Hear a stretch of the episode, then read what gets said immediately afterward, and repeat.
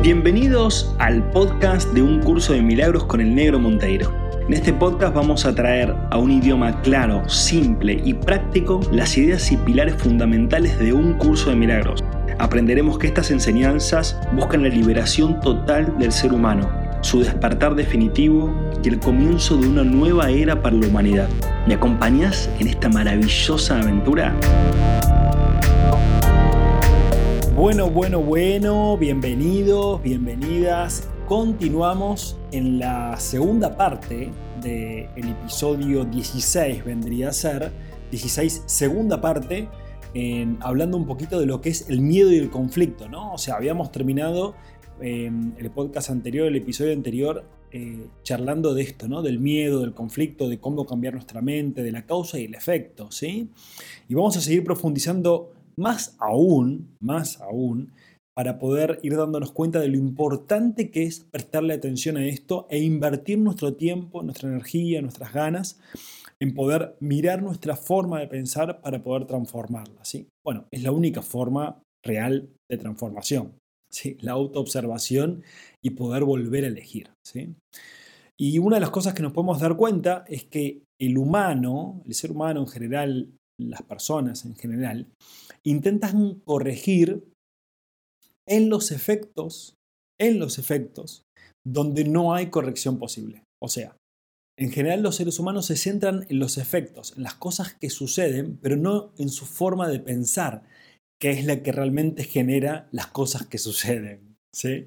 Entonces, claro, siempre que te sientes, te sientes o te centres o te, o te concentres en los efectos, solo vas a hacer que los efectos se perpetúen. Por eso siempre es importantísimo, y lo vamos también a ver en el próximo episodio, que voy a hablar exactamente de la causa y el efecto, eh, es importantísimo estar pendientes de lo que significa la causa y efecto y que implica que solo nuestra mente es cambiar, tiene la posibilidad de cambiar, de transformarse y de generar otra experiencia de vida. Y acabamos a la paradoja, ¿no? A la paradoja liberarnos del miedo es nuestra responsabilidad. Y no tiene sentido, no tiene sentido pedir que se nos libere de él, sino que lo que tiene sentido es pedir ayuda para cambiar la causa, o sea, para cambiar nuestros pensamientos. Entonces, esto de rogarle a Dios, a Jesús, a Buda, a quien vos quieras, de rogarle al arcángel Miguel, a, a, tu abuelita que está en el cielo, o lo que sea, que te quite el miedo o que te quite esa desesperación que tenés o que solucione ese problema que tenés, no tiene sentido. De hecho, la petición misma de eso va a reforzar que sigamos pensando igual. Lo que sí tiene sentido, y acá está lo de la paradoja, es que pidamos orientación, ayuda o guía para realmente generar esa alquimia mental para realmente transformar nuestra forma de pensar. Porque el universo, Dios o Jesús, siempre nos va a devolver la responsabilidad a nosotros y nos va a decir, no, no, pero vos sos el que está creando esa experiencia. Y vos sos el que puede descrearla, el que puede decidir algo nuevo. Y ahí viene la expiación y ahí vienen los pensamientos milagrosos. Entonces, no, no vayamos a Dios pidiéndoles, pidiéndole o pidiéndoles que nos cambie nuestra realidad, porque Dios no puede cambiar nuestra realidad. Lo que Dios puede mostrarnos es que hay otras posibilidades, hay otras opciones que podemos elegir para experimentar. ¿sí? Y ahí va a estar nuestra atención y responsabilidad en decidir como consecuencia. Entonces, sepárate por un instante, sepárate por un instante y observa tu forma de pensar. Mira a lo que le estás dando realidad, a lo que estás afirmando como verdadero en tu vida. Como por ejemplo, no, la crisis de la pandemia o la crisis económica o, tu pareja o, la enfermedad que tenés o tal problemática con la cual te estés centrando y, y quejándote o victimizándote o pretendiendo que eso cambie. Fíjate, observa eso por un instante como un observador, como una observadora, de forma desapegada. Y trata de ver si eso que estás fantaseando, eso que estás pensando, es verdadero. O son suposiciones. O son suposiciones sobre algo que pasó, pero realmente no sabes. O son suposiciones sobre algo que podría llegar a suceder, pero realmente no sabes. Y esas suposiciones son las que te están creando internamente ese conflicto. Porque esas suposiciones son suposiciones desde el miedo. Entonces, cuando podés observar eso, ¿sí? Podés observar eso, podés tomar la decisión de desprenderte de esos pensamientos. Podés empezar a dejar de valorarlos. Podés empezar a dejarlos de darle realidad. ¿Sí?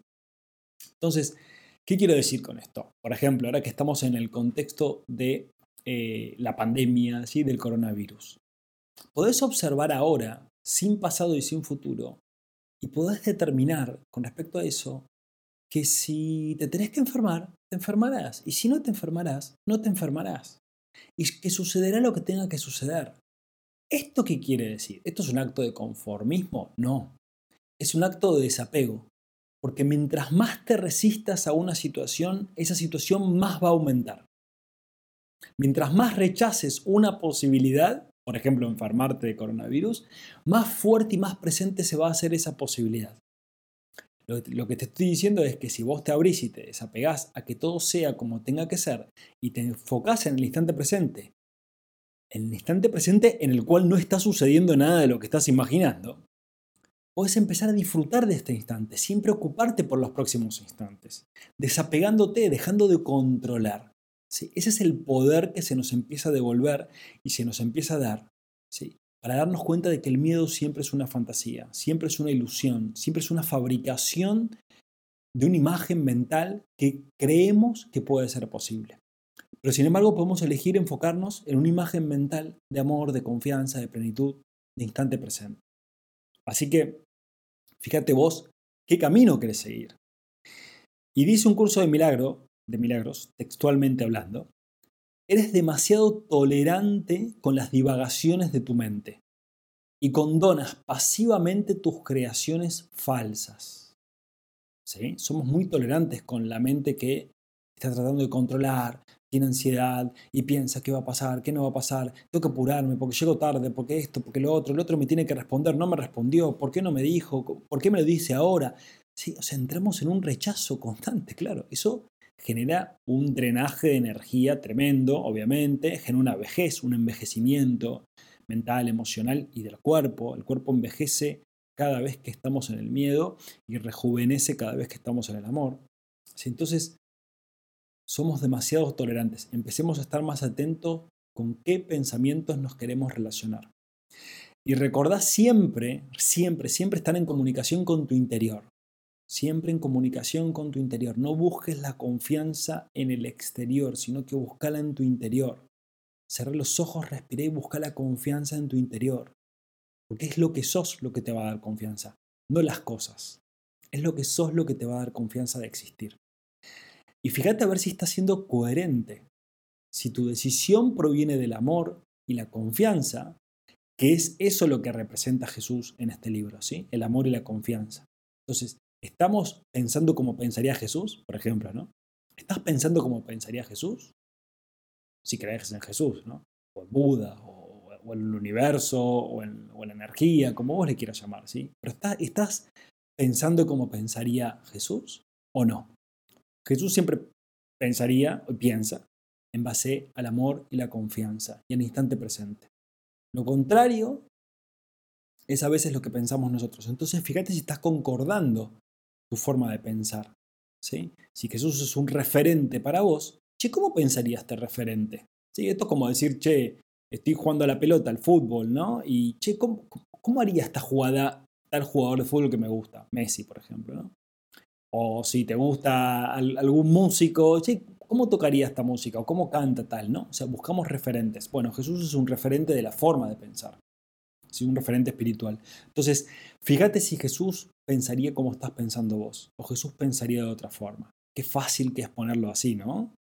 Porque nos guía tremendamente a decir, sí, la verdad que Jesús no pensaría así, o Buda no pensaría así.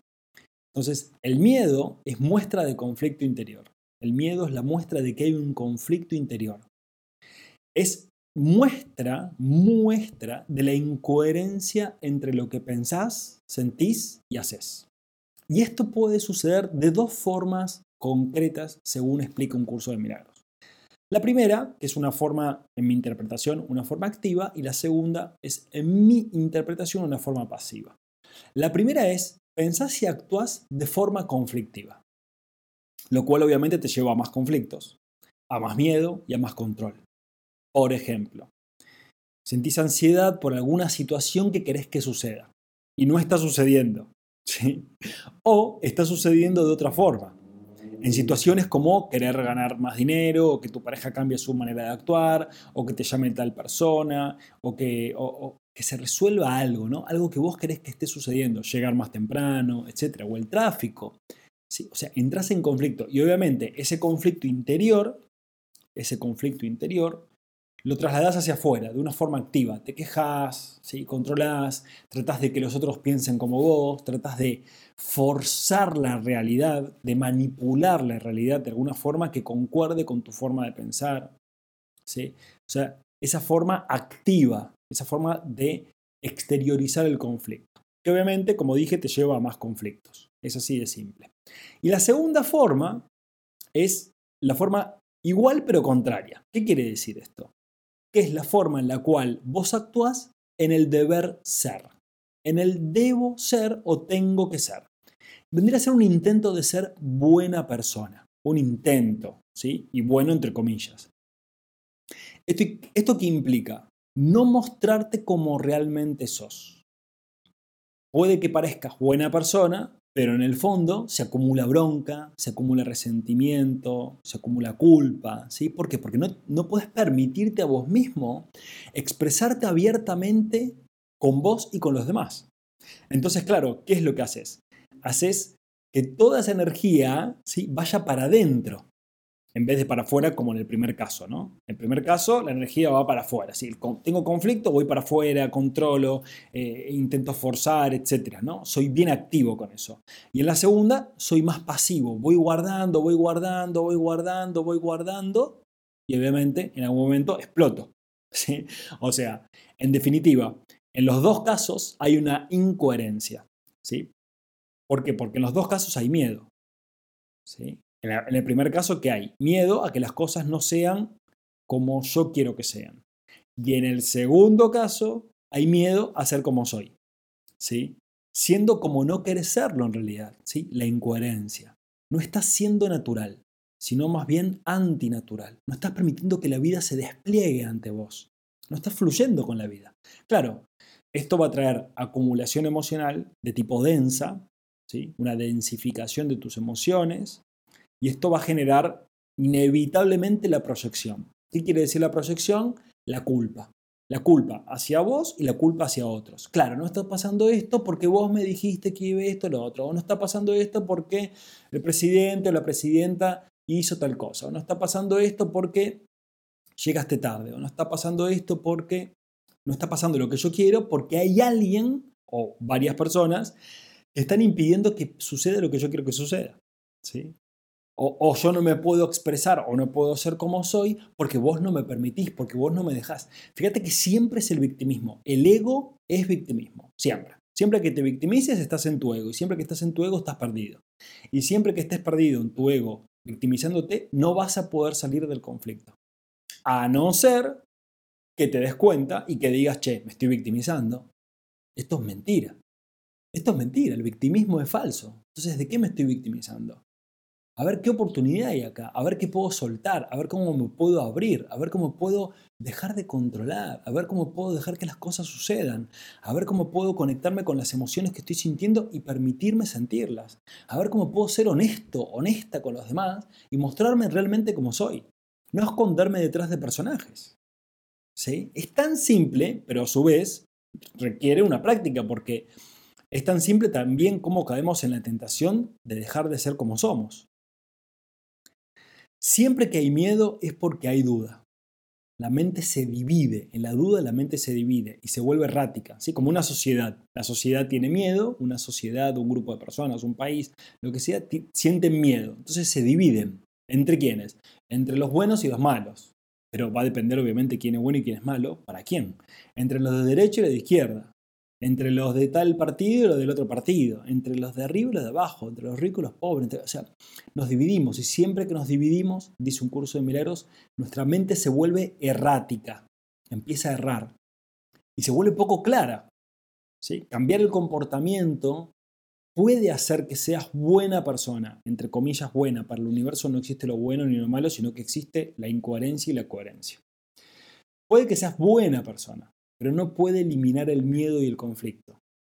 ¿sí? O sea, puede ser que en vez de ser activo con el conflicto, que es como proyectarlo hacia afuera, sacarlo, protestar, controlar, ¿viste? Esas personas que son más de sacar hacia afuera el conflicto, puede que intente ser bueno y decir, bueno, voy a empezar a ser bueno porque está mal, esto, lo otro, pero inevitablemente ese miedo y conflicto va a seguir estando dentro tuyo. No vas a ser coherente, te vas a alejar cada vez más de tu ser. Y recordá que el universo no es ni bueno ni malo, sino que experimentás lo que pensás.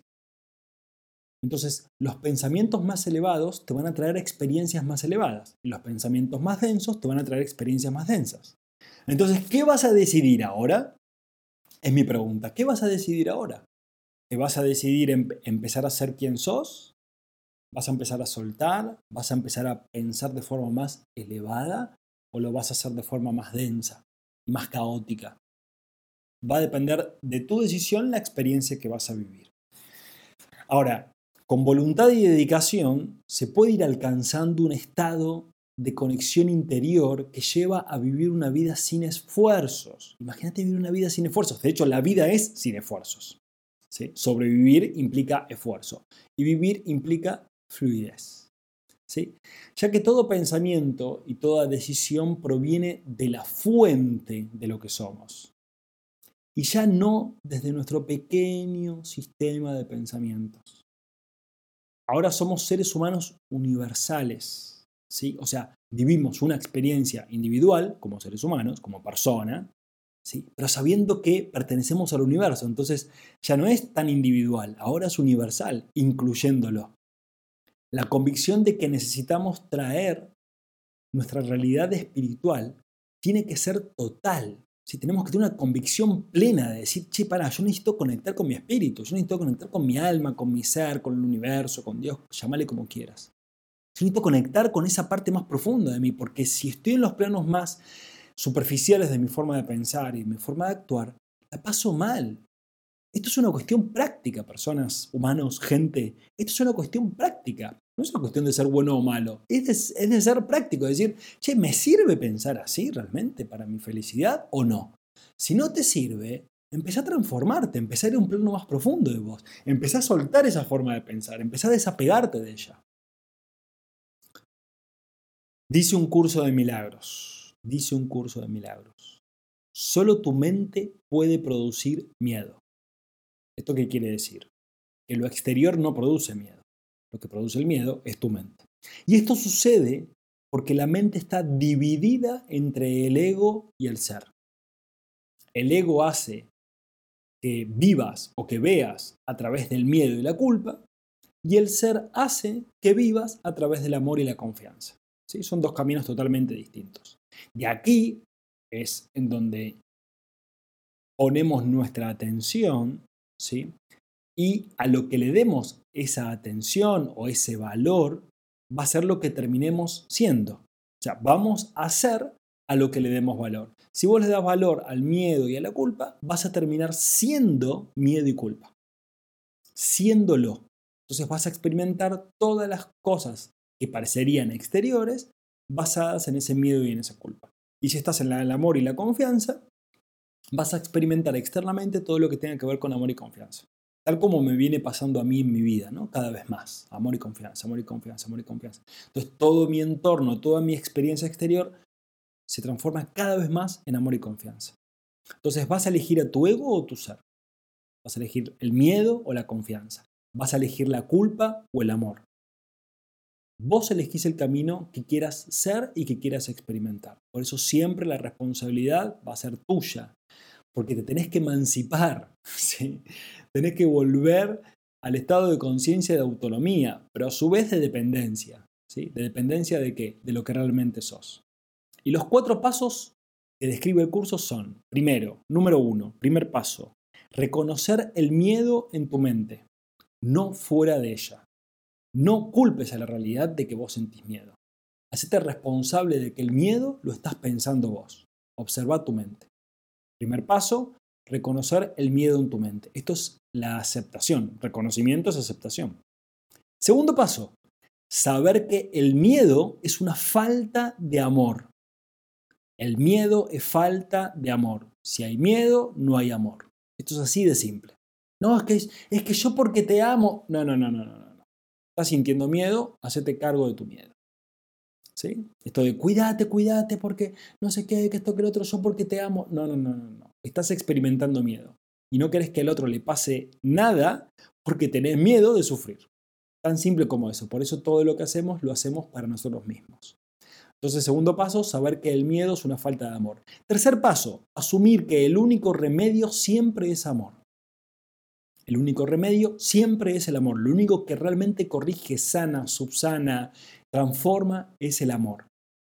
Entonces, empezá a amar el miedo. ¿Qué quiere decir amar el miedo? No luches con él. No intentes controlarlo. No lo rechaces. Déjalo que esté ahí. ¿sí? Y enfócate en el amor que sentís. Enfócate en el amor que sos. Y eso va a hacer que el miedo se vaya diluyendo. Tercer paso, ¿no? Cuarto paso, aceptar la expiación como acto de amor con vos y con los demás. Acepto la expiación. Esto tiene que ser un mantra, gente, un mantra. Un mantra para vos y un mantra para mí. Un mantra, acepto la expiación. Cuando te pierdas en los pensamientos, acordate. Che, che, che, che, para, me perdí en los pensamientos. Acepto la expiación para mí mismo.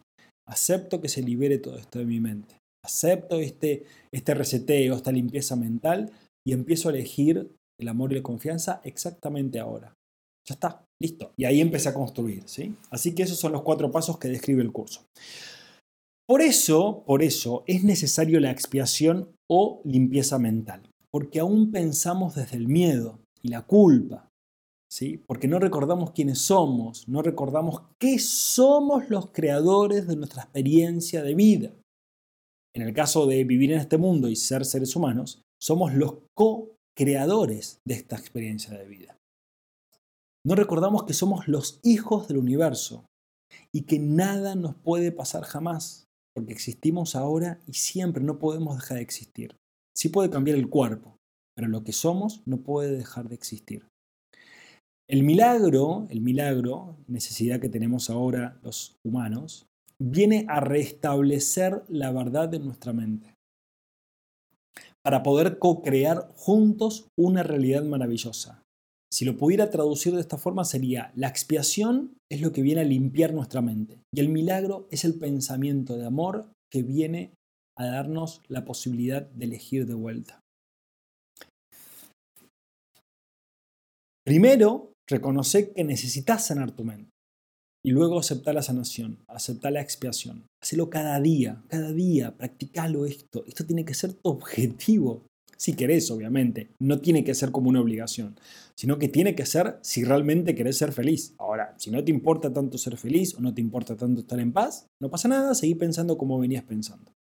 Pero si querés estar en paz y querés ser feliz, necesariamente tenés que limpiar tu mente. Y limpiar tu mente implica aceptar la expiación. Entonces, cada vez que tengas pensamientos distorsionados y falsos de lo que sos y de lo que es la realidad, abrite a ver la vida como un milagro constante de transformación. Y según aceptes el instante presente, deja que la vida suceda para que te muestre lo maravilloso que sos vos. Lo maravilloso que sos vos, porque solo podés percibir la realidad como te percibís a vos mismo o a vos misma. Dice un curso de milagros. Todo el mundo experimenta miedo. Son muy pocos los que aprecian el poder verdadero de la mente. Son muy pocos los que aprecian el verdadero poder de la mente. Y dice un curso de milagros de vuelta, la mente es muy poderosa y jamás pierde su fuerza creativa. Nunca duerme, está creando continuamente literalmente puede mover montañas. Claramente esto puede parecer arrogante para el ego, ¿sí? Para el ego, ¿no? Como vos, vos sos poderoso, vos sos poderosa, vos estás creando, vos, vos cómo puede ser, o, o victimista, ¿no? O como diciendo, uy, pero esto no lo creaste vos, ¿cómo puedes crear que alguien te robe? ¿Cómo puedes crear que alguien te critique? ¿O que alguien te meta los cuernos? ¿O cómo puedes crear una enfermedad? O, no, eso no lo creaste vos. Hay cosas que son al azar y hay cosas que las podés elegir vos, pero no, no puede ser que el 100% lo estés eligiendo vos. Bueno, el curso de milagros dice que es así. El 100% de tu realidad lo estás creando y co-creando vos mismo. No te puede suceder algo que vos no hayas decidido. Por supuesto que lo que no, no nos gusta, un accidente, entre comillas, o una enfermedad o un conflicto, siempre es una decisión inconsciente, ¿sí? Por supuesto que sí. Nadie conscientemente quiere enfermarse, o nadie conscientemente quiere fracturarse, o nadie conscientemente quiere ser pobre, o nadie conscientemente quiere vivir una violación. Nadie conscientemente quiere hacer eso. Pero inconscientemente sí. Son programaciones mentales que se pasan de generación en generación. Y hasta que vos no lo transformes internamente en vos, lo vas a seguir repitiendo. Vos y las generaciones que siguen. Entonces, hagámonos responsables y transformemos nuestra forma de pensar. Ahora mismo, en este instante, en este instante, en este instante, en este instante. El ser humano prefiere creer que no tiene el tal poder. Prefiere decir, sí, sí, la, mente, sí. Prefiere, prefiere, porque no. Claro, o sea, si yo te digo que vos sos el responsable de todo y que tenés el poder en tu mente, te vas a tener que hacer responsable vos. Vas a tener que dejar de victimizarte. ¿Sí? Entonces preferimos creer que no tenemos tal poder. Primero, porque así estamos programados, ¿sí? así se ha programado en nuestra mente desde que nacimos, nosotros no tenemos poder. Por ende, el poder donde lo buscas, afuera, en tu sistema político, en tu sistema económico, en, lo académico, en el sistema científico, en, en, tu religión, ahí también buscas el poder. O sea, buscas el poder afuera de vos, que lo de afuera te diga qué podés y qué no podés hacer. Y acá siempre va a ser al revés. No lo busques afuera porque afuera no está, sino que lo busques adentro tuyo porque es el único lugar posible. ¿Sí? O sea, fíjense qué fácil, qué simple que es esto y qué hermoso cómo se nos devuelve el poder a nosotros mismos. ¿sí? Em, y segundo, ¿sí? primero porque así estamos programados, y segundo porque nos aterra, nos da miedo sernos responsables de nuestra experiencia de vida. Nos da miedo hacernos responsables de nuestra vida. ¿sí? Preferimos culpar a los políticos antes que hacernos responsables de nuestra experiencia de vida. ¿sí? Ahí está una proyección social muy importante. Y termina diciendo un curso de milagros, no hay pensamientos futiles. Todo pensamiento produce forma en algún nivel. No hay pensamientos futiles, ¿qué quiere decir? No hay pensamientos que no produzcan nada, causa y efecto, ¿no? Todo pensamiento produce un efecto. Todo pensamiento produce forma en algún nivel. Y ahora yo te pregunto, ¿qué pensamientos defendés a cotidiano? Defendés a cotidiano. Ah, esto es así, esto no sé qué. ¿Qué opinión, aunque sea opiniones que parecen benévolas, ¿sí? Pero fíjate con qué te identificás, qué pensamientos defendés a cotidiano. El yo no puedo, el yo no puedo. ¿Cuántas veces te decís que vos no podés? Los juicios y las críticas que haces hacia otros, o sea, que haces hacia vos también. Todos los días, ¿cuántas veces enjuicias y criticas? ¿Esto qué quiere decir? Que si hay juicios y críticas en tu mente hacia otros, en mi mente lo hay, no te digo que no haya, lo que te digo es que te desapegues de ellos y que aceptes la expiación y que aceptes que esos pensamientos son falsos. ¿Qué pensamientos defendés? La realidad es así. Es que la realidad es así. ¿Cuántas veces decimos eso? Es que la realidad es así. Es, es generalizamos. Generalizamos. Es que dicen que en el noticiero dijeron tal cosa, en la tele dijeron, es que en el diario dijeron, es que los científicos dicen, es que la ciencia no lo comprobó. Es que mi religión no avala esas prácticas. Es que el gobierno tiene que hacerse cargo es que, bueno, la enfermedad es algo que nos toca. Estoy diciendo frases, ¿no? La enfermedad es algo que te toca, ¿qué va a hacer? Hay que luchar contra ella. ¿Cómo va a haber que luchar contra la enfermedad? Mientras más luches, más va a existir, por supuesto. Es decir, ¿a quién le das tu poder creativo? ¿A quién le estás dando tu poder creativo? ¿A lo externo o a lo interno? ¿A tus tradiciones y mandatos sociales? ¿Tus tradiciones y mandatos eh, de tu iglesia o tu templo o tu religión o a tu creatividad y expansión. ¿Estás siendo lo que te dicen que tenés que ser o estás siendo lo que realmente sentís ser? ¿Quién domina tu mente? ¿El miedo o el amor? Si es el miedo, podés cambiarlo.